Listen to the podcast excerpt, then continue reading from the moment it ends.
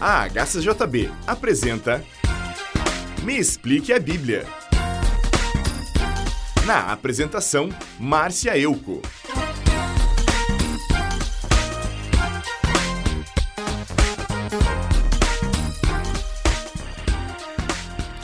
Prosseguiremos hoje com o estudo de 1 Timóteo, capítulo 5. Neste capítulo, vemos Paulo aconselhando Timóteo a como lidar com os membros mais velhos e os mais jovens, assim como ele. Ouça: Não repreenda um homem mais velho, mas o aconselhe como se ele fosse o seu pai.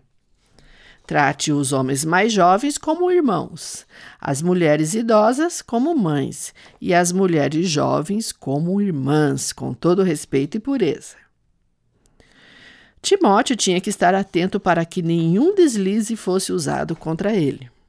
Sendo assim, se ele tratasse homens e mulheres mais velhas como fossem seus pais, eles não se sentiriam confrontados por um jovem. E no caso das moças, Timóteo deveria tratá-las como irmãs, evitar muita intimidade, pois ele era um líder jovem e elas eram membros da igreja. Depois, Paulo explica como as viúvas deveriam ser tratadas pois naquele tempo onde as mulheres não tinham profissões que permitissem que elas se sustentassem sozinhas, quem deveria promover a necessidade das viúvas eram seus filhos, netos ou parentes próximos. Mas se alguma delas não tivesse quem, quem cuidasse delas, a igreja as sustentava. Então Paulo disse: Cuide das viúvas que não têm ninguém para ajudá-las. Mas se alguma viúva tem filhos ou netos, são eles que devem cuidar delas, exercitando desta forma compaixão primeiro em casa, cuidando da sua própria família. Assim, eles retribuirão o que os seus pais e avós fizeram por eles, e isso agrada a Deus.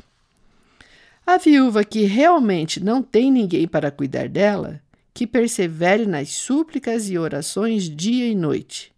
Porém, aquela que vive uma vida em prazeres está, na realidade, vivendo morta espiritualmente. Timóteo, mande que as viúvas façam o que eu aconselho, para que ninguém possa culpá-las de nada. E quanto àqueles que não cuidam dos seus parentes, especialmente os da sua casa, seus atos mostram que eles estão negando a fé e se comportando pior que os descrentes. Coloque na lista só viúvas que tenham mais de 60 anos e foram casadas apenas uma vez, e que forem conhecidas por suas boas obras.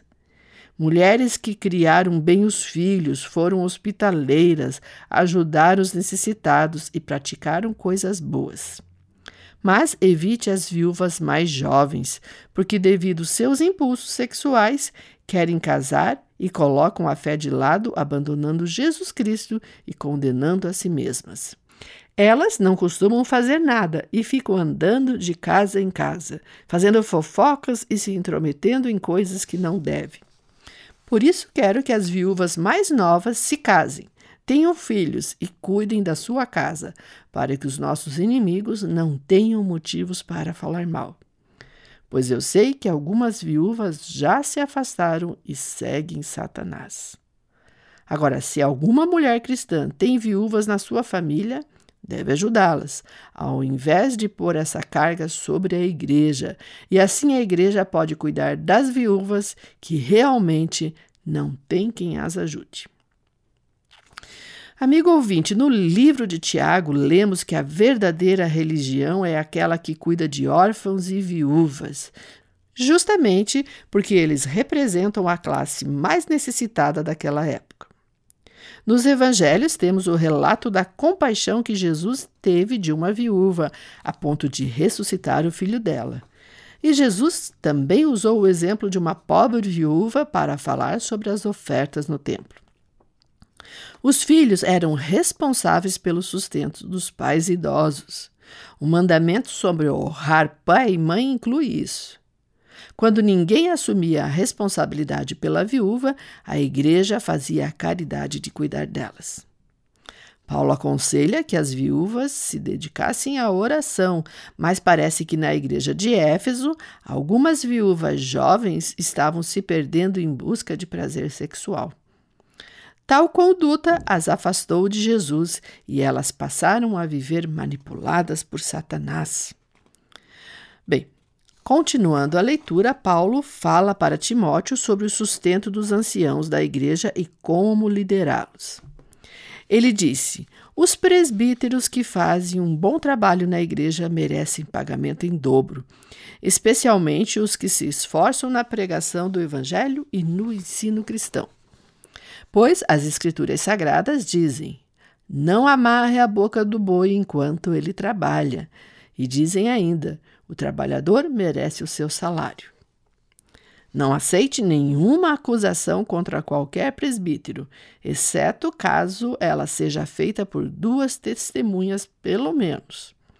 Repreenda-o publicamente os presbíteros que cometerem pecados, para que os outros fiquem com medo. Bem, ok, o salário é o que uma pessoa merece pelo seu empenho no trabalho. Portanto, se um presbítero está trabalhando bastante em seu ministério, que horas ele vai trabalhar para conseguir seu sustento? Por isso, Paulo usou o ditado que diz para não amarrar a boca do boi que trabalha, pois sem alimento é necessário parar a obra de Deus para voltar a trabalhar e conseguir seu sustento. A igreja deve prover o salário para esse presbítero. Assim, ele pode se dedicar em anunciar o evangelho e cuidar dos membros da igreja. Se alguém quisesse levantar alguma acusação contra um presbítero, precisaria de testemunhas. E, se fosse necessário, o presbítero deveria ser corrigido publicamente para servir de exemplo. Então, depois, Paulo insiste que Timóteo cumpra tudo o que ele está pedindo. Ouça. Na presença de Deus, de Cristo Jesus e dos santos anjos, eu peço e insisto que você obedeça a essas instruções, sem preconceito contra ninguém e sem favorecer nenhuma pessoa. Não tenha pressa em consagrar alguém para servir ao Senhor. Não tome parte nos pecados dos outros e conserve-se puro. No final do capítulo, então, agora, Paulo aconselha a Timóteo que antes de consagrar alguém para o serviço da igreja, ele primeiro deveria provar se a pessoa era digna. Ouça. Os pecados de algumas pessoas podem ser vistos claramente, antes mesmo delas serem julgadas. Mas os pecados de outras pessoas só são vistos depois.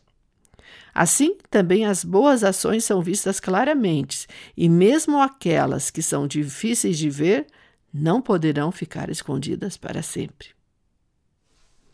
E, para terminar o estudo de hoje, no verso 23, Paulo diz a Timóteo: Já que muitas vezes você tem ficado doente do estômago, não beba somente água, mas beba também um pouco de vinho.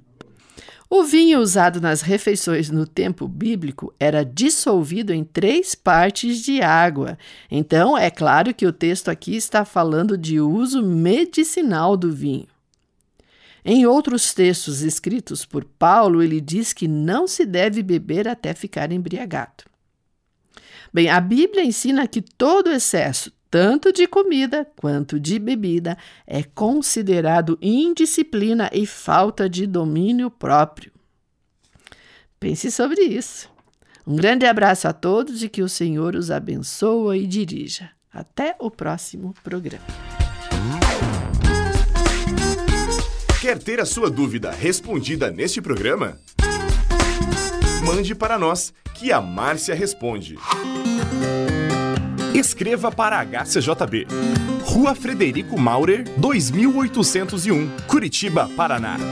CEP 81 670 020. Telefone 41 3376 3553 ou mande um e-mail para hcjb@hcjb.com.br. Você também pode ouvir a nossa programação pela internet. Entre na nossa página www.hcjb.com.br.